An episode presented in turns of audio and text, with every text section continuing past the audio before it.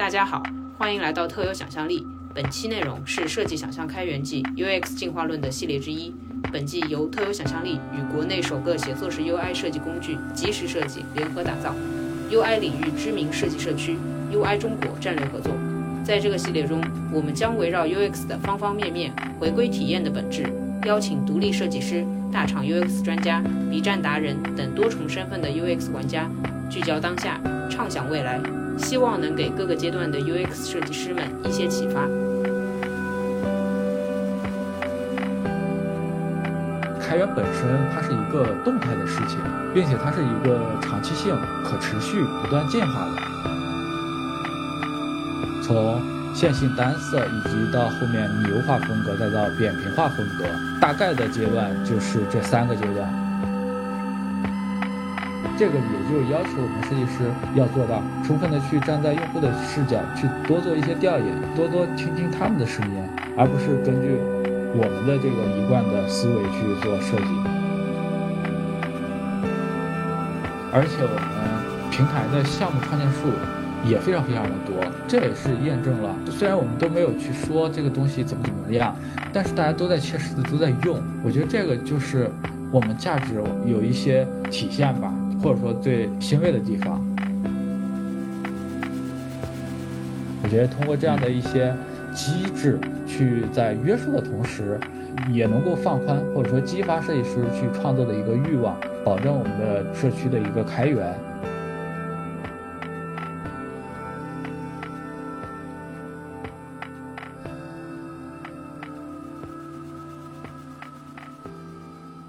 欢迎来到新一期特有想象力。本期节目是设计想象开源季的第一期节目，来自即时设计的杨文静将是本季节目的飞行主播。文静来跟大家自我介绍一下。大家好，我是即时设计的设计师杨文静，很高兴可以以飞行主播的身份加入到这一季的节目录制。第一期我们邀请到来自 Icon Park 的齐凤飞飞哥，飞哥自我介绍一下。OK，好，大家好，很高兴啊，有机会跟大家去做这样的一个分享交流。齐凤飞同学，然后是字节跳动商业产品的用户体验设计师，在字节这边工作有五年多了，然后现在在做设计系统相关的内容，包括大家都非常熟悉的像技术组件规范、数据图表可视化以及图标库，还有一些创新提效的工具。我来简单引入一下啊。就是 Icon Park 图标库是一个通过技术驱动矢量图标样式的开源图标库啊，这句话真的是，啊然后不知道听众当中有没有熟悉并使用过的设计师。然后今天呢，我们就是三个人，我们和飞哥一起以 Icon Park 为契机，聊聊产品开发、开源、设计语言等几个方面啊。当然，可能主要是两位大佬在聊，我就是负责控一下场。呃，两位如果有什么深度的话题，也可以就是随时接上。好，然后想问问飞哥，做这个产品之前做的是什么项目？开始这个产品的契机是什么？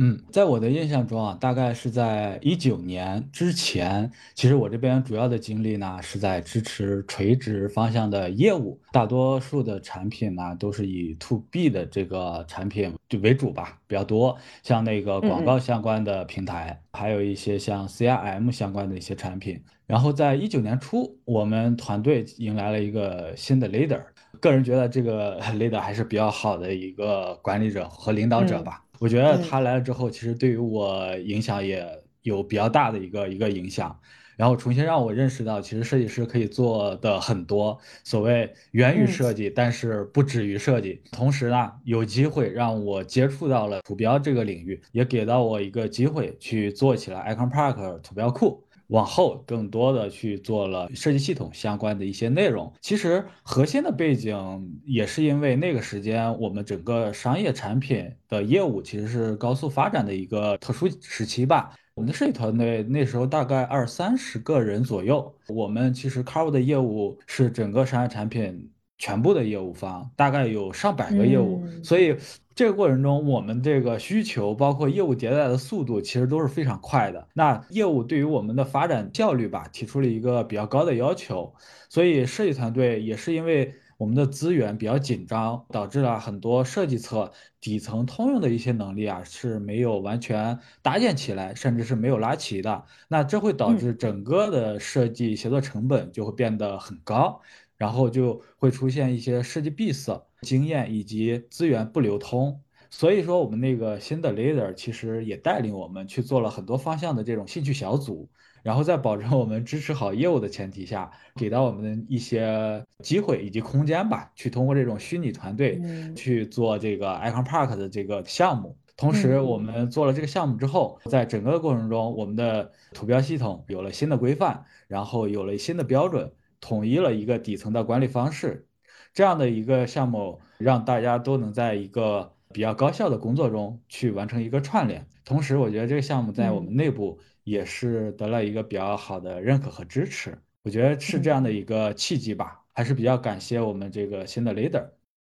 新的 leader 一定要听这期节目，然后感觉就是兴趣和自己需求的一个结合吧。对对，是的，也是因为吧，我们在内部其实得到认可之后，然后后来我们有机会去做了更多。其实我们现在 Icon Park 也取得了一些好的成果啊，我们现在平台的用户已经超过十三万的一个用户了，月活。我觉得这个还是挺有意义的一个事情。我们这个项目是从什么时候开始做的呀？Icon Park 这个项目其实大概也是在一九年初吧，一九年上半年开始做。就像我刚才聊到的，还是内部问题 暴露的比较严重了，我们去做了这样的事情。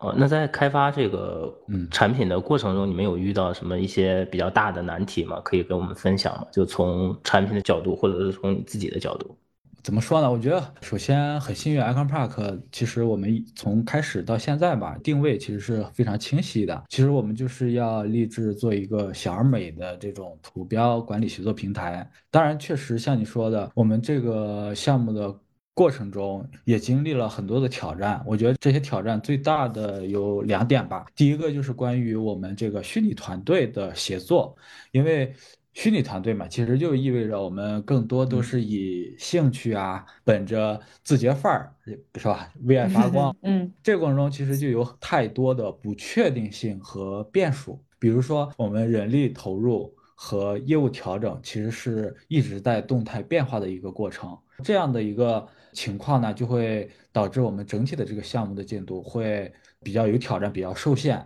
因为对于比较快的一个发展的目标，其实是没有预期的。我们经常也会收到来自于这个开源社区的反馈，在这上面的 issue 的处理，我们其实也花了很多的时间，帮助同学们去解决就真正使用中遇到的一些技术难题，甚至是一些设计难题。所以总结下来，这个协作层面很多的不确定性，我觉得这是一个非常大的挑战。然后第二点呢，我觉得是关于。产品形态层面吧，Icon Park 目的其实主要是想带动我们这个设计开源。然后除了我们平台开源的官方图标库以外，现在大家可以看到，其实还不支持用户自定义去开放某一些项目，然后形成一个这种所谓的 UGC 的社区。所以说，从这个能力来说，主要是受到我们内部的一些实现成本啊、运营成本啊、安全合规啊等问题，然后。导致我们需要更多的资源吧，投入到这些项目中，才有可能会实现这个目标。所以这个事情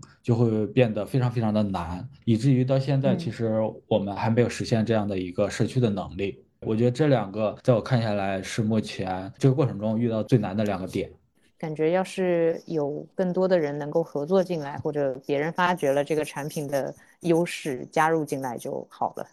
嗯，然后也想问一下。因为之前听到现在的月活就是比较算是不错的成绩，那有没有收到过其他的反馈印象深刻的？因为我想肯定会有一些人会给你们一些信息或者一些建议。对，虽然吧，现在 Icon Park 还没有做到非常的成熟，但是从用户的声音中，其实可以得到一些验证啊。Icon Park 确实已经帮了很多的同学，提供给他们一套这种高质量的且风格统一的，还算比较丰富的吧，免费的图标库，并且用户也可以实现在线上的这种管理图标库，同时他们不需要为这样的服务去买单。我印象中最深刻的，其实。也不算是反馈吧，或者说我们团队观察到的一些现象。很久之前，我们其实是没有做很多这种品牌的宣发，或者说 Icon Park 这个平台去做更多的。这种推广的动作。但是我们发现了很多的这种类似于设计博主，或者说设计领域的一些平台，主动为 Icon Park 去发声，去做推荐。比如说像在优设网啊，包括那个其实计时的一些社区也有相应的一些推广，包括知乎、抖音、小红书，包括其他的这种公众号也都有 Icon Park 这样的一些推荐的文章。从这个角度来说。觉得这个声音是蛮好的，也是给到我们去做开源这个事情一个很大的鼓励或者说支持吧。我觉得这个是一个好评。当然，这个过程中也有一些不好的反馈，但是呢，确实并不多。不好的反馈其实主要来源于我们开源社区 GitHub 上收到的一些 issue，其实更多的是，呃，问到那个图标数量这一块儿，可能现在还有比较单一。第二个可能就是。我们从技术侧交付的这个方式上来说，被很多人去问到为什么不支持像 Icon Font 这样的交付形式。其实这这个问题问到的频率还是蛮高的。其实我期望这样的声音可以再大一些啊，因为再大一些，我们就可以考虑支持 Icon Font 了。我觉得这也说明了已经有很多用户来到我们 Icon Park 这个平台了，或者说已经在路上了。可能还有一个原因吧，就是。觉得我们首先是一个开源的项目，其实是对所有人都开放的。可能大家对于这个开源这件事儿也都比较有这种敬佩，或者说不忍心吐槽的这种，哎，我觉得可能也有吧。嗯嗯，对，能听得出来，感觉坏消息也是好消息，因为这个反馈就是一听也在用。嗯然后前面已经聊到呃关于开源这件事情了，呃，关于这个我其实有很多想要讨教的，就之前。对话里面，飞哥也提到，就说设计系统期望能够通过开源赋能设计行业，呃，只不过开源的内容不多，Icon Park 算是代表作，呃，其他的没有机会能开源。其实我会想要被科普一下，就是什么是开源的标准，或者说什么叫做有机会开源？这个东西难道不是一个意愿上的吗？那它是有什么条件吗？我觉得可以从设计系统这个角度来说啊，因为设计系统，我相信大家都非常熟悉了。很多成熟的设计系统，我相信大家也都了解过，甚至是深度的使用过吧。比如说像我们国内的那个 Entity，然后以及像那个 Material Design，是吧？甚至是那个苹果的，其实这些都是有名的，像我们设计师经常会接触到的。每个设计系统其实都有它的。独特之处，这都是源于设计系统都有它服务的这个固定的领域，不同的实现团队、不同的设计团队以及不同的这个服务的行业，这就赋予了设计系统其实有很大的一个或者说很强的一个领域属性、业务属性。所以设计系统最大的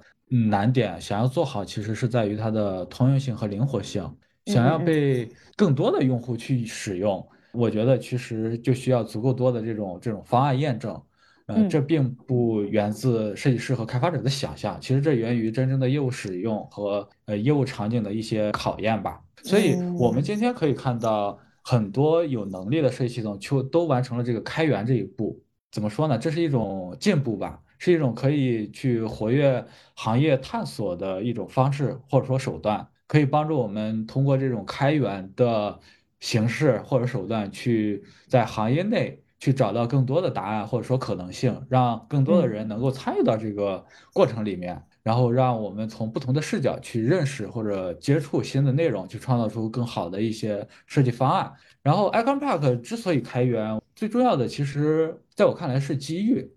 因为在我们公司文化起到了很大的作用。刚才也提到。我们设计的推来说，其实也是鼓励尝试和探索创新的。同时，在内部我们也是经过在这个业务过程中的一些验证和认可，在内部经历很长一段时间的内测使用，经过不断的迭代吧，然后保证了基础功能能够被灵活的使用。所以，Icon Park 解决了团队图标使用的痛点。那我们其实后来也在考虑，能不能把这部分的能力开放给更多的人，在行业内形成一定的影响力。这样的话会让更多的人提高设计效率和标准，然后方便他这个线上化的管理和协作。这是一些初步的想法。同时呢，我觉得你像提到了开源的标准，我觉得这个其实很难去定义吧。如果让我从设计视角说的话，我的理解就是开源本身它是一个动态的事情，并且它是一个长期性、可持续、不断进化的。我觉得这个开源内容多少其实不能作为一个衡量的标准，但是开源的内容它一定是有价值或者说有贡献意义的。简单点说，就是可以能够利他，能够为他人带来一定的帮助。所以说，我觉得开源这个事情或者说内容吧，它其实是可大可小，小到像我们做的一个图标。那再到设计系统的一套组件，或者说一个区块的这种解决方案，是吧？再大一些，可能是一些功能、一个服务、一个平台，甚至是一套系统。最重要的，我感觉还是它这个标准应该是有所贡献，能够利他，是对大家有所帮助的内容，并且前置条件，我认为它应该是一个内容需要做到原创，内容一定是合规的。不能够去侵犯别人的行为或者说内容吧，我觉得这个可能是我对于开源的标准有一些在设计上的一些思考。飞哥有没有什么特别欣赏的开源项目？就是觉得特别就是高度符合你对这个事情的想象，因为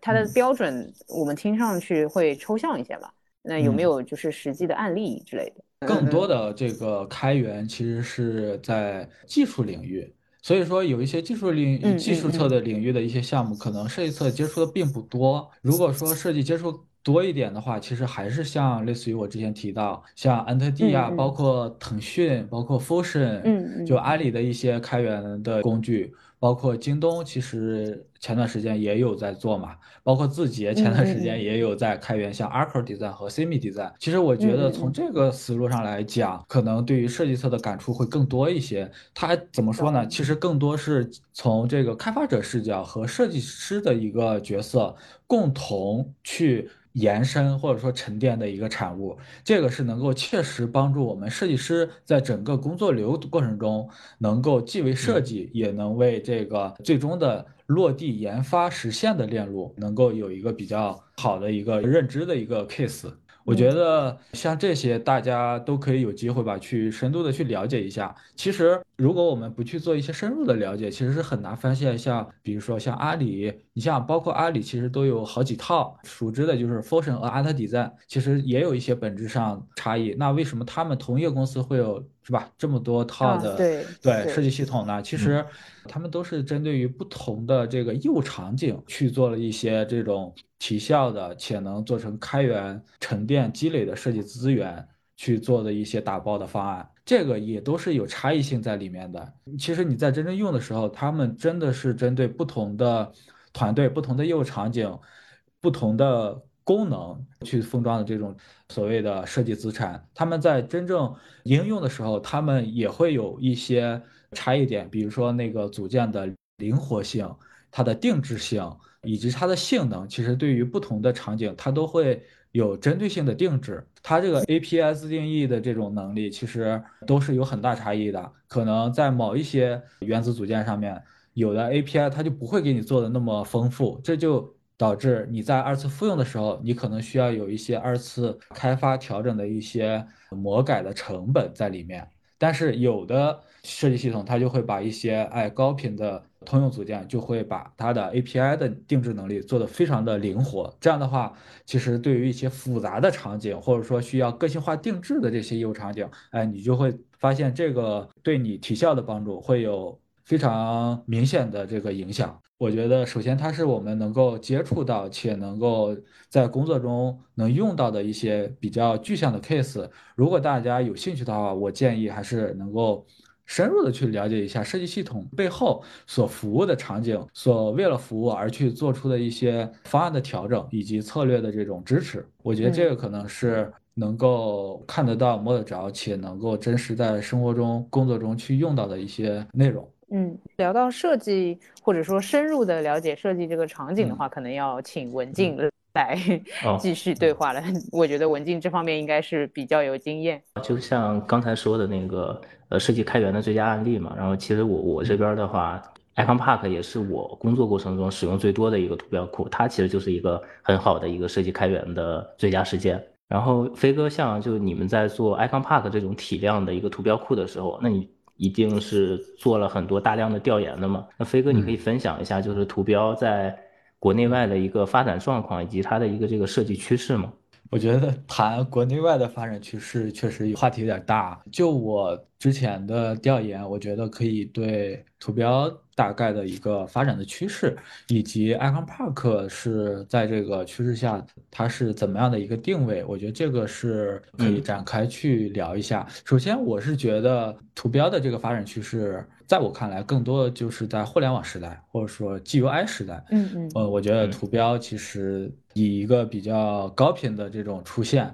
在大众的一个视野，然后从几次的一个创新中，我觉得可以大致了解图标的发展趋势吧，甚至是界面的一个发展趋势。从早期来看，图标更多就是以线性单色特征，那时候很多更多甚至是以黑白的这种风格或者说设计。呃，去做的，然后以至于到后来开始慢慢的到写实的这个拟拟物化风格开始转变，然后再到后来，也就是说近些年吧，我们逐渐盛行的这个扁平化的这个设计风格。然后最早从零七年乔布斯发布最早的那个 iPhone OS 一点零的时候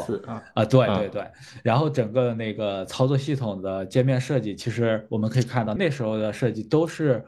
拟物化的是吧？他恨不能就把现实中你看到的，像类似于一个音响啊，或者一个电话薄啊，是吧？就这样的一个东西给你对。原封不动的给你搬到手机去，对，所以说这种就是我觉得就是一个新的拟物时代的比较典型的一个跨时代的一个节点。再到后来，像微软他们又在这个扁平化的这个风格领域又去做了很多的创新探索。我觉得这个对于后期一直到现在吧，整个扁平化基于扁平化这个风格去做的一些延展，算是一个巨大的一个革新。我觉得这些设计趋势其实也都是受到包括我们硬件或者说一些设计方法、设计理念，以及我们从呃用户的视角、用户的这个阅读体验的方式习惯，呃，其实都会有一些影响。就拿线性单色这个趋势来说吧，其实当时我们可以看到它很多。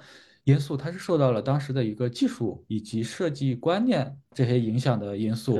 然后导致我们当时设计的那些看到的那些经典的案例，其实它的图形大多都是简单的一些几何图形，并且它在色彩的应用上面其实更多的都是单色，或者说那个颜色使用比较克制。是吧？嗯，然后就是这种多彩的颜色就会比较少，所以早期我们对于图标它的功能性或者说它的这个要求是不一样的。之前更多的就是说对于文字内容的解读上，它希望通过这个图形化，在用户界面设计中，它能够对用户有一些阅读或者说理解上的帮助就 OK 了。对于美观性或者说界面风格的一致性。其实我觉得这些当时都是比较欠缺的，这也是后来拟物化风格和扁平化风格在美观性以及风格一致性上面，甚至是吸引力上面，其实有一些创新以及迭代。嗯，对。我觉得这个其实就是说，从线性单色，以及到后面拟物化风格，再到扁平化风格，大概的阶段就是这三个阶段。同时，我们可以看到，像扁平化风格，其实它持续了很长的一段时间。这个扁平化风格其实也有它能够长期，并且成为现在一个很成熟的一种风格。其实它也有一定的优势的。它的优势，我理解其实更多的就是在于。它是一种从拟化风格到扁平化风格这种优势上的提升。首先，我们可以看到，就是扁平化，它其实是更简单、更简约，就是它在图标的局限性和功能性上其实是比较有优势的，它的视觉效果也会表现得更好一些。比如说，像现在移动端的场景，就拿这个应用来说，都会把一些图标使用在一些比较狭小的这个位置或者说空间内。那这样的话，其实对于之前所谓的拟物化风格来说，其实你放大到这么小时候，识别性啊，包括它的一些细节，其实就很难表现出来，就有点。我们设计用了很大的力气，但是在最终交付或者说呈现的时候，其实有些东西并没有我们预想的那么完美。所以说，扁平风格在这上面视觉表达上其实更有优势，它能够在这种小的空间，甚至是一些低像素的时候，它受到的这种视觉影响也比较小，所以也会让我们整体的这个设计风格更加统一、更加一致。这个我觉得是它。能够作为现阶段变得很成熟的一种风格的原因。包括现在我们其实呃也在流行像什么轻量的三 D 风格是吧？这种轻拟物风格也是近两年在苹果二零年的那个开发者大会发布之后，其实这套包括还有那个微软，像微软他们之前出的那个设计就是趋势嘛，对吧？毛玻璃啊，嗯，你是指那？对对，前段时间是那个微软他们推行的那个应该是叫 Fluent Design 吧，他们那套设计系统其实。也算是在这个扁平化跟拟物化之间去做了一个选择。他们这套设计语言也挺成功的，就是非常的有标志性、有特点。这个我觉得就是本身图标经历的大致的这个几个阶段吧。当然了，其实我也提到，这个发展趋势更多的是说，随着我们技术的发展。以及呃用户的这种习惯，包括我们设计观念的一些转变，是吧？这些因素其实促使我们去不断的创新，不断的去探索，去不断的去平衡我们的设计美观性以及跟用户体验之间的这个平衡。我觉得这些趋势呃都是受到这些影响。然后像 Icon Park，我觉得在这个发展趋势中，我其实是这么认为啊，就 Icon Park。官方图标库的定位是 P 端产品的一些系统的功能性图标，所以它的应用场景是比较明确，并且是有限的。就本身对于设计这种创新有一些限制在里面的。同时，我我觉得这个设设计趋势可能对其影响也没有那么大，比较克制的这种设计风格。对对，因为这个其实怎么说呢？B 端其实。对于这种个性化的设计，确实有一定的要求，因为这跟 To C 其实有很大的一个设计观念或者说设计策略的一个不同。To C 的场景可能更多的就是，哎，这种个性化的图标，然后去为了达成我们，比如说拉新啊，更酷炫一点的那界面，对啊，对啊，去让用户抓住用户的眼球。但是 B 端呢，其实有时候就更相反，尽可能的去在辅助用户理解的同时呢，去做到不吸引用户，就是尽可能让用户 把精力聚焦在内容上面，或者说聚焦到功能上面。然后这个图标呢，它其实更多就是辅助我们的这个 B 端用户去理解，或者说去提教。所以说，明白。嗯，从长期看吧，我觉得 Iconpack 未来也有两个方向可以去探索。一个方向就是，我们可以看到，现在动效其实，呃，也算是近一两年吧流行的一个大的方向。所以也有一个比较大胆的想法，就是把 Icon Park 这么批量的，这就这么多大批量的图标，哎，有没有一些可以抽象成动效图标的？我觉得这个对对，这样的我相信，嗯，在图标的这个趣味性。说表现力，我觉得可能又会提高一个来往。对，我觉得这个这样这样是还是可以特别有优势的，在现在这样的，嗯嗯是，嗯，我觉得这个可能是，如果说从趋势的角度，我觉得 Icon Park 可以从这个层面去长期的话，可以去做一些探索。然后另一方面，其实我觉得能跟设计趋势去做关联的，就是我们。可以以官方的渠道开放更多 to C 场景的一些个性化图标。其实我们内部也有很多的个性化图标，或者说装饰性图标。这部分因为之前没有去做呃过熟练，因为也是由于呃业务的要求，没有去做这部分工作。我们希望呢后面能够提供一些比较丰富的个性化图标，可以以这个图标库的形式去呈现出来、开放出来，丰富我们整个的图标系统。我觉得这个也是未来我们能去适应设计趋势的一个思路。嗯，明白。呃，那飞哥，你们在搭建这样一个图标系统的时候，你们是怎么去确定这个图标的设计规范的？就如果设计师想要去搭建这样一个图标系统的话，那是一个什么样的思路？我觉得是这样，大概我觉得这个可以分为四个步骤吧。我觉得第一部分呢，就是我们要去定义。那我们要定义什么呢？其实我们定义的就是基调的风格。其实我们可以看到，不管是我们提到的是线性，还是面性，还是这种所谓的拟物，还是扁平，其实这些，嗯，一定程度上它只是我们表面可以看到的一些，呃，视觉化或者说风格化的一些内容。那这个我们需要做前期的一个定义，我们需要根据我们的业务或者说品牌的诉求去把这个风格去定义起来，这个可以缩小我们探索的一个方向。我们在品牌以及业务的诉求下，我们确定的方向基调，然后在这个基调里再去做丰富，再去做调整。那先把我们的这个大的风格基调给敲定下来，我觉得这个是大方向，这个必须得定下来。然后这个就是关于定义啊，这是第一步。第二步呢，就是关于提炼和抽象吧。我觉得提炼是提炼的关键词。我们通常都会收到一批类似于文案吧，我们就称之为文案，可能会给到你二十个图标的这个文案，但是这些文案很多都是可能不会你直接。被使用，或者说你需要基于他们提供的这个文案去做一些发散，因为他们提供这些文案肯定都是很业务、很产品视角，所以说我们作为设计师，我们需要有一定的这个发散关键词的思路，我们可以去通过发散的这种方式去找到跟业务文案特别贴合，或者说特别准确的一个表现的一个。词汇，然后再去联想特别具象的一个图形。对我觉得这个是发散关键词。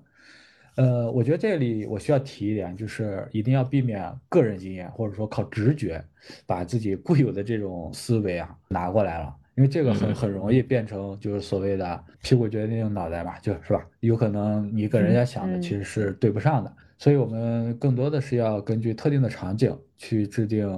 相应的差异性。我举个例子，就比如说编辑这个词汇，那你比如说你编辑日历、编辑订单、编辑备忘录，其实它最典型的一个意思就是编辑嘛。但是你要结合它的一个特定的场景，它是编辑的一个日历，还是一个订单，还是一个备忘录？那它在相应的这个辅助元素上，可能就会有一定的差异。所以说，这些是应该我们去抓住。这些信息的，然后第二个就是抽象图形特征。抽象的时候一定要注意，我们要本着要一定要简洁，一定要易于识别，因为图标本身其实就不大嘛，一定不要把这个图形给它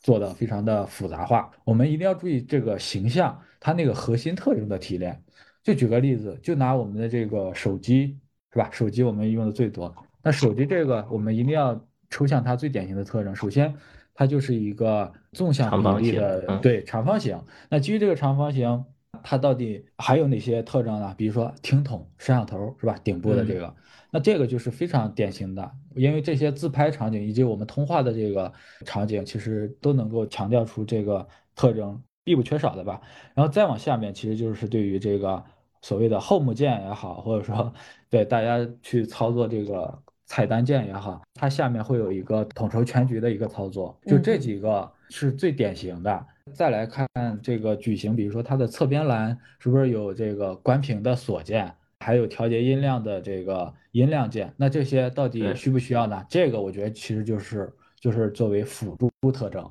我觉得你只要把这个长方形的特征以及听筒以及 Home 键是吧？我觉得这个可能甚至是那个屏幕的图形。这个就已经很具象，大家可能一看就知道是手机了。如果你再去想要去增加什么开关键或者音量键，那个就需要设计师去平衡，到底有没有必要，嗯，是吧？我们要本着那个啊，如无必要勿增实体的这个设计的理念吧。嗯，我觉得这个就是在抽象特征层面，我们应该去注意的。当然，我觉得还有那种场景，就是说这个文案就是特别抽象。我这个设计师可能无从下手，然后我设计的太简单，感觉别人又看不出来，是吧？我设计太复杂，我又违背了设计的规则。那这个我们到底是怎么去权衡呢？后来根据自己的一些心得，我觉得这个我们要去定位这个到底是什么原因？到底是说我们设计的这个图标它本身这个词就是一个。就是一个不能更改的词，就是说只能用这个词，还是说我们有关于这个词的替代方案？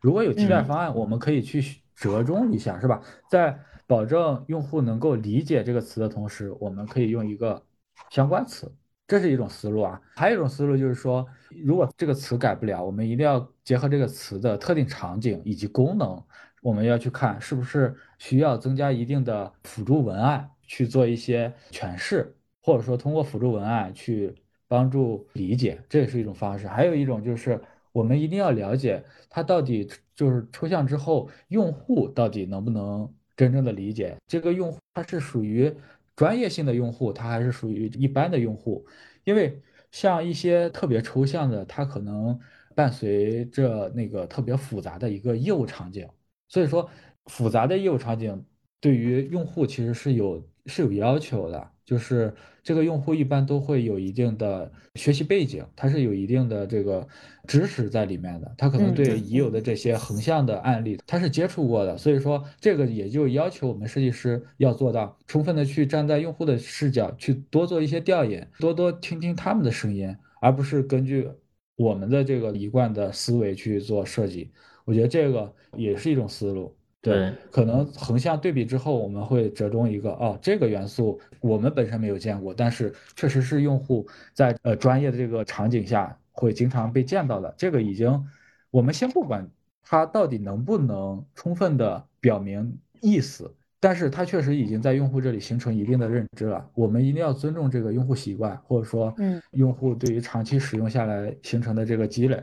这种时候我们需要做更多的思考。甚至是有一些调研，所以第二步提炼和抽象就是我能够给到大家的一些思路吧。第三步其实就是比较简单了，就是绘草图的一个绘制。这个过程中其实可以帮助我们去把一些图标的一些不同的特征和细节，通过组合的方式呈现出基础的一个效果。我们主要是通过这个草图去知道，呃，这个图标整体的这个效果，以及每个元素之间的这个它的关系，它的层次关系是什么样子的。我们最典型的这些特征是什么？我觉得这个其实是很重要的一点。同时，在这个绘制草图的过程中啊，我们可以去定义这个形式的表达。形式的表达大概分为几个维度吧，比如说咱们那个视大小要统一，包括图标的这个。粗细图标在断点的时候，你到底是怎么处理的？到底是方形的还是圆形的，是吧？以及开口，我们要考虑开口的间距、开口的位置、开口的角度，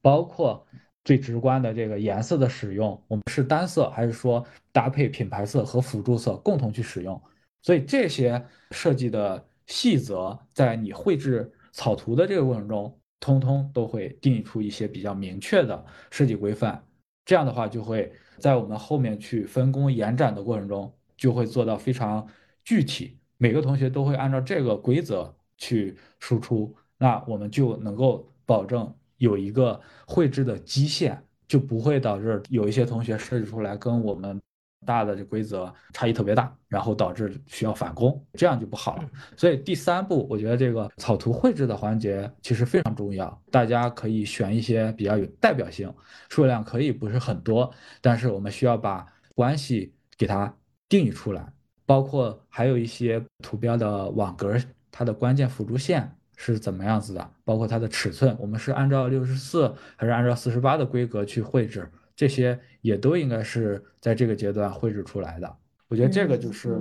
草图绘制包含的几块内容。最后其实就更简单了，我们需要把参与的设计师去做一个整体的 review，去调整视觉平衡，然后以及风格的统一性，然后最终去按照一个什么样的格式沉淀到什么样的一个文件下面。这个我觉得基本上整个流程就完事儿了。嗯嗯嗯，对，哎，我有个特别落地的细节问题想问，就是从比如说前期收集这些文案，或者就是这些确定要做这些，然后到设计框架，就我们要确定，比如比如说它的一个基本的风格等等，到最后我们产出这些图标，它的比重大概是多少？就是哪个其实是占最重的？我觉得是前期，就刚才我也提到定基调、提炼和抽象，我觉得这一块算是很重的，因为这部分我觉得是它会影响你这个图标后面规则都有哪些要求，或者说我再说的具象一点，如果你的基调你定不下来，其实我觉得是一个方向性，如果你方向错了，你后面所有的努力，我觉得都可能会被推翻。我觉得这个就是可能会被挑战的。我觉得这个可能是定基调，我们需要去做更多的探索，跟业务方多去交流。我们的品牌需要有哪些基因是要传递到我们的图标风格里面，哪些是需要做延续的，需要做体现的。我觉得这个都需要跟业务方，甚至我们跟团队的那个 leader 去多做交流。这个基调一定要去做准确，我觉得这个是很重要。第二个就是提炼出像，这个其实很大程度上它会引标的识别性以及表意的准确性，我觉得这两部分是最重要的。第三的话，其实更多的就是一些规则的沉淀嘛。我们有了这些沉淀，其实会对于后续整个协作或者说图标库的一个内容的延续，嗯，它会有一些指导，以至于我们方向被有一个规范可以约束。这是我的一个建议。呃，飞哥，我其实还比较感兴趣的一个地方就是像 Icon Park 这样一个项目嘛，然后在字节这样一个大公司，你们是怎么样推进的？因为我之前有问到你嘛，就是开发中最难的问题，你你也说有那个像。同事之间的协同啊之类的这样的一个问题啊，我觉得 Icon Park 它其实作为一个独立的小工具，我们是有一个虚拟小组，我们小组的人员是有设计师，然后有前端和后端，对，就这三个角色吧。然后设计师这边。作为项目的 owner，我们承担了比较多的角色。我们需要去扮演产品的角色，我们需要去走那个运营的角色，所以设计侧可能承担的内容更多一些。这种项目其实考验的就是自驱力和探索意识，这方面是我感触最大的。然后从我们。项目整个流程推进上来看，其实就是跟常规的也都差不多。第一个就是关于需求整合、需求的判断。那需求这部分大多都是来自于我们内部的反馈，一个是我们内部的技术设计师，还有我们内部的开发同学。然后另一部分呢，就是我们开源社区的 issue。然后这部分是我们需求的一个主要来源。我们会根据这些需求去判断我们后面的功能的设计以及我们迭代的一个节奏。然后这方面大多数是开发和设计同学一块儿去做讨论，然后我们设计同学去最终负责输出 PRD 整个需求的文档。第二部分是关于方案的调研，这部分可能特殊的需求会涉及到，一般的需求不会有。像一些比较大的功能，我们可能去做一些调研，做了一些这个竞品分析的输出。我们的评审跟所谓的常规的评审还有点不太一样。我们这个评审主要就是来自于我们设计技术基建团队跟设计团队，我觉得跟所谓的常规的业务需求还是有一点差异。然后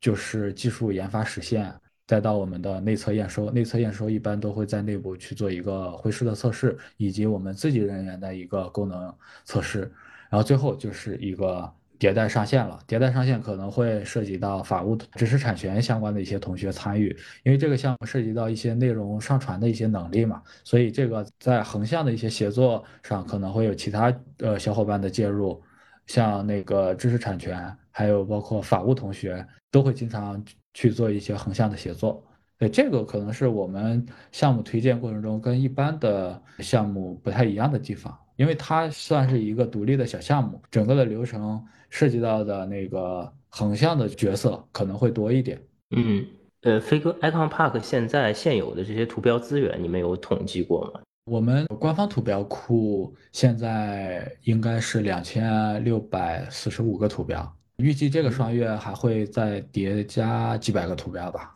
前段时间上线了插画库，插画库我没记错的话，应该是有十一套插画，然后每个插画平均十五个左右吧。十五个左右的插画作品。那那像你们这么体量这么大的这样的一个资源库，你们这样的一个小组大概是有多少人啊？我们那个小组的人还真是不是很多。之前我们最开始的时候是有四个人，就是虚拟嘛，然后一边做业务，然后一边每周每个同学贡献一百个或者两百个图片。以前的一个模式是这样子，然后到后来呢，我们业务要求比较高了，然后我们这块的精力就有限，后来也有想了一个比较有意思的方案，因为我们其实来的新人比较多，所以后来就作为一个新人任务，UI 设计师包括 U 叉设计师，呃，新人都会有一个。任务是画五十个图标，画的这五十个图标不能跟以前的重复，需要有一些新的类型或者说新的行业领域的一些图标内容。这样的一个模式也保证了我们图标长期吧有一个迭代的机制。我觉得这个是两种之前还不错的方式，一直到后来吧，也是近期我们跟那个技术设计也做了一个比较好的设计活动。我觉得这个是。也是一种关于跟外部用户去做共建的一个探索。通过这种比赛的方式、活动的形式，让大家更参与到这个里面去做一些开放，就是让这个呃你们设计师的这样一个作业扩充了这个整个资源库，然后之后的话还会以一些。像之前我们举办的那种大赛的形式，将一些优秀的作品也放在这个呃我们的资源库里边，给我们的开源做更多的一个补充啊。我之前也也在字节嘛，然后我觉得就是字节很多事情其实都讲究那个投入产出比嘛。像 Icon Park 这样的一个项目，设计价值是怎么去衡量的？我觉得这个问题特别好，这个是我做设计系统之前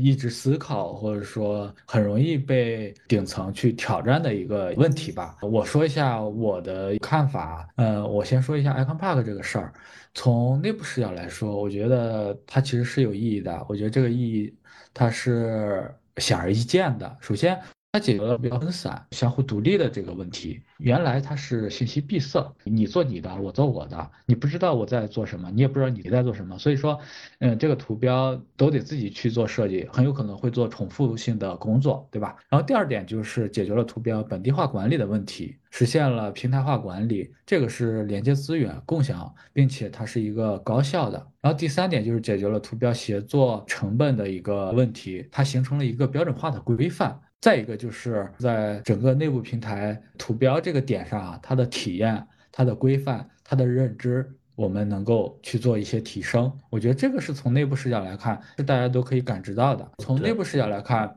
我们可以看一些客观的指标。其实我也说到，我们的月活用户现在已经突破了十三万这样的一个数据。其实，在一些设计工具也好，或者说一些小型的一些产品上来说，其实我们是。就算比较有做的比较好的，第二个就是我们服务的团队的一个数量。其实我们之前有简单的统计过，我们在我们字节整个公司服务的部门大概有八十多个，而且我们平台的项目创建数也非常非常的多。这也是验证了，虽然我们都没有去说这个东西怎么怎么样，但是大家都在切实的都在用。我觉得这个就是我们价值有一些体现吧，或者说最欣慰的地方。再一个就是我们可以在外部也能够给到体验和规范的这样一致性。我们提高的这套规则就是帮助外部的用户可以直接去用一套统一的高质量的图标系统。这个我觉得从外部视角来说，它的效率、它的一致性也是有保障的。然后再一个点就是我们与用户的满意度其实也做一些周期性的调研，我们的满意度的得分其实也都是。我觉得是比较符合预期的，都是在四点五分以上，我觉得还是挺不错的。这个也是长期我们可以去做用户对于我们的认可度的一个判断。然后第三部分，其实我想说的是我们在行业内的一些第三方的合作。刚才我也提到了，包括技术设计，除了技术设计，还有 UI 中国。小画桌，甚至是微软，其实我们也都在探索一些合作。这个在一些特殊的工具上，我们希望能够在行业内为其他的公司也好，或者说产品也好去做赋能，形成行业的知名度和行业内的影响力。我觉得这个是外部视角我看到的一些价值的点。基于这个，我想说，呃，像这种设计或者说基建类的项目吧，我觉得我们其实。应该看到的是它的长期价值。如果你这个事情不看长期价值的事情，我相信这个事情很难开展。我觉得这个就是我们到底是要追求即时利益，还是要追求长期的价值？我觉得这个一定要从顶层视角吧，我们一定要想清楚。如果顶层不认这个价值，那我确实很难去开展。话又说回来，其实我很感谢我那个新的 leader，他能够对于设计提效也好，或者说设计。通过创新的形式去能够在业务中以设计师的这个身份去创新啊，能够赋能到业务，且长期去输出价值，我觉得这个事儿非常有意义。感觉其实还是内部给到了动力，然后外部的市场反馈也确实觉得 OK，所以就是还是很有自信的在继续做这个产品。是的，是。然后。其实前面那个飞哥也聊到了，就是关于和其他的一些产品或者品牌的合作嘛，然后也想问问，计划做的和设计开源有关的这个事情，未来比如说还有什么其他的想法，多元的跨界的这样的一个计划？我就说一下短期的一个目标吧，因为 Icon Park 它其实是在我们内部设计系统中其中的一个模块，所以说 Icon Park 现在已经迈出了开源的第一步，但是我觉得这只是生态项目中开源的一小部分，我们试图在打造一站式的设计资产配置平台，用户可以通过团队的方式。去管理业务中所应用到的全部生态资产，比如说一个业务它用到了跨终端的呃技术组件库，包括数据可视化图表库、插画库，呃以及图标库、业务组件库，这些我认为它都是属于我们全生态的一个资产。我们期望通过主题或者说体验定制的这么一个能力，把这些东西串联起来，实现全生态资产的批量主题定制能力，提升设计师和开发者在管理和协作过程的效率，满足业务体验的规模化定制。我觉得这个是我们未来长期要去实现的一个目标，也期望这套呃就是生态资产的这个配置能力能够在未来。开放给行业内的同学去做开源，让更多的人能够应用。嗯，飞哥，Icon Park 这个产品下一步有什么迭代计划吗？Icon Park 在短期来看，我觉得有两点吧，一部分的计划是。更多来自于用户侧的一个反馈，这部分我觉得还是偏基础能力的完善，保证我们用户在平台使用的过程中能够有一个不错的体验，以及去迭代一些小的功能点，去嗯满足业务在使用过程中的一个从能用到易用再到好用的一个过渡。然后第二个就是我们平台，呃，其实之前也有提到关于社区化的一个。建设，那希望能够通过社区化的这个能力，为大家提供一个更开放的空间，让大家能够通过分享高质量的作品，去让更多的人能够去相互学习，在工作中能够真正学到有这种创新的思路，方便提升自己的工作效率。这个是关于社区化，我们想下一步去完成的一个事情。呃，关于这个社区化，飞哥，就是我说一下我自己的一个想法，因为我之前也说嘛，就是那个 Icon Park 其实是我在工作中就使用最多的一个图标资源了，原因就是因为它的这个图标呃一致性很好，它的这个效果也足够的漂亮。但我我在没有 Icon Park 之前，其实我是在使用这个 Icon Font 的嘛。然后 Icon Font 其实因为它是一个社区型的这种产品，它有很多这种图标资源。那我大部分时间其实是在上面找灵感。然后它里边的图标其实一致性会相对差一些，然后包括它的二次创作的能力也会少一些嘛。啊，那如果我们的这个 Icon Park 社区化之后，有什么策略来保持它和 Icon Font 的一个这个差异性？呃，我觉得这个也也是一个比较好的点，这个也是我之前一直思考过的。现在我觉得我们 Icon Park、Icon Fund 其实是有一些差异的，这个差异性其实也是在尝试规避一些 Icon Fund 之前所暴露出的一些槽点吧。因为 Icon Park 这些槽点其实很大程度也是因为。它的用户体量太大了，并且可能也没有一个把控整体标准的一套机制，所以可能会导致我们会有一些在使用上的一些不好的感受，或者是不好的体验。我觉得 Icon Park 如果是做呃社区化的这个思路，我觉得思路是这样子的：首先，我觉得就像我们官方图标库一样。我们需要有一套审核的机制，那这套机制如何来呢？其实我觉得最有效或者说最快的一个思路是，我们可以把官方图标库绘制的一个规则和标准，通过翻版的方式吧，去拓展一个对外的一个用户版本。那这样的话，我们的用户可以按照官方图标库开放的一个规则，去参与到官方图标库的一个体系的共建。我觉得这是一个思路。如果说用户想去开放完全自定义的这种内容，我期望它也是有一个审核的机制。这个之前我们在团队内部也有一些思考。我们期望用户通过去申请分享自己创建的这个项目的逻辑，去判断，哎，用户分享的这个内容一定是要有一个基线的。我们能够在这个基线，能够通过建立这个基线去保证用户上传的这些作品它是高质量的，就类似于经常看到的像 Pinterest 啊，还有 Dribble，对对，我们可以横向去借鉴他们的这样的一个思路，我觉得这个是比较典型的一个产品吧。我觉得通过这样的一些机制，去在约束的同时，也能够放宽或者说激发设计师去创作的一个欲望，保证我们的社区的一个开源能够达到一个比较理想的状态。以后来到我们平台的用户，他能够找到一些更有质量且更具有参考意义和价值的内容。嗯嗯，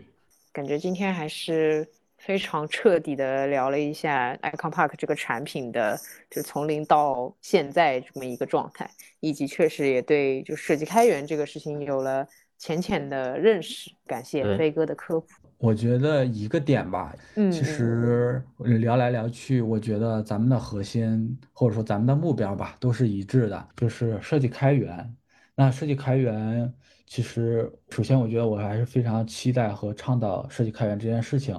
那也希望呢，我们的设计领域能够在未来吧，有更多的突破和创新的内容。我也对那个设计开源啊，也有一些思考。希望呢，其他的同学也能够对开源这个事儿有更多的认识，那保持开源的这种意识。我在思考过程中，其实我有一个点啊，也跟大家去分享一下。我们要清楚啊，设计开源跟所谓。常规意义上的开源，它其实是有一定区别的，因为我们之前所谓的开源，其实大多都是从技术领域延展过来的。那我们的设计开源，从设计视角来说，到底能不能开源，或者说它开源到底能不能真正达成我们的目的呢？我理解，其实设计开源分为两部分看啊，一部分是偏表象，另一部分呢就偏也不叫内心，就偏内吧。对，所谓表，其实就是。呃，我们看到或者说常用的效果呀、呃技法呀、呃表达形式啊等等等等，其实这些都是可以快速给到我们灵感，或者说我们都是可以直接去调用某一个资源的。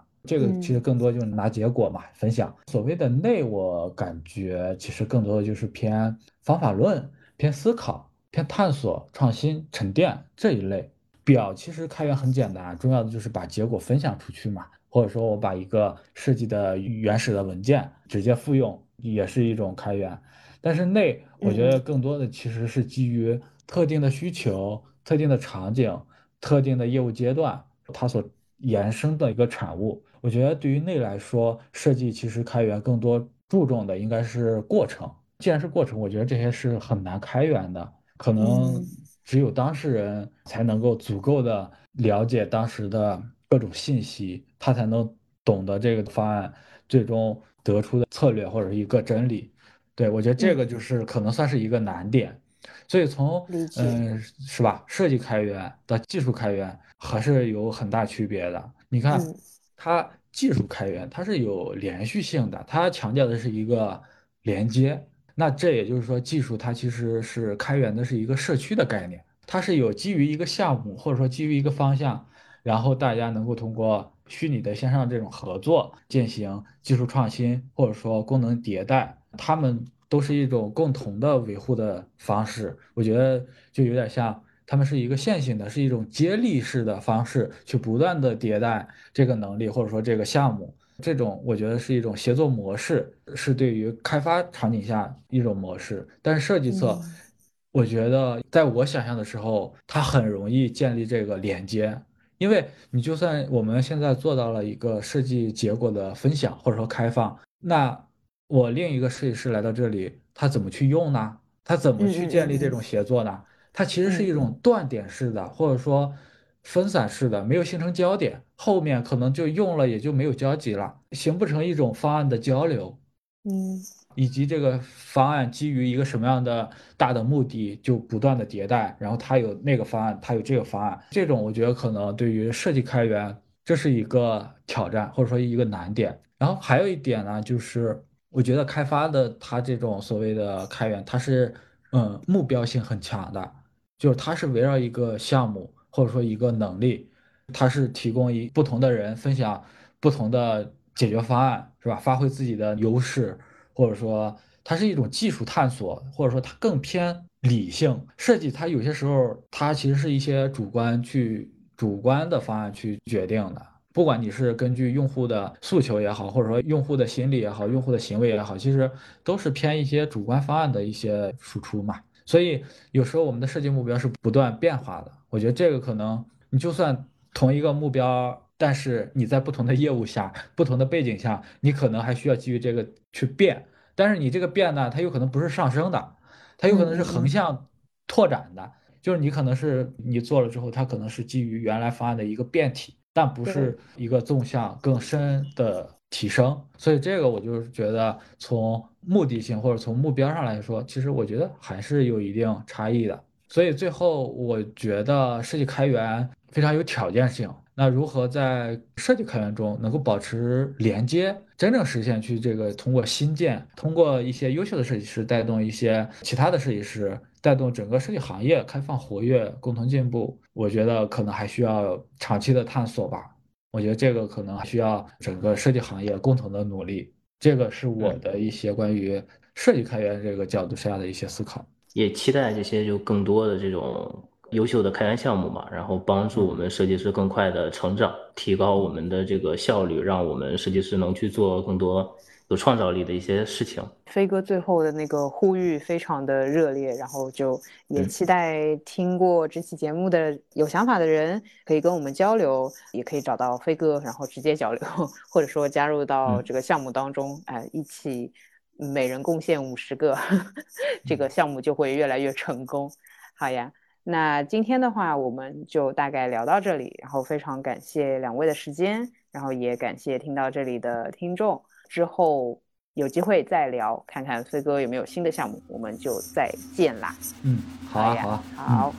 拜拜，拜拜，好，拜拜。感谢大家收听本期播客。如果你对我们的系列内容感兴趣，欢迎加听友群获取更多信息。感谢战略合作伙伴 UI 中国播客独家合作平台小宇宙传播合作伙伴 News 播客先生。播客种草机，MixLab、UI Rush、设计圈、三分社、TCC、西瓜设计研究所对本系列的支持，我们下期再见。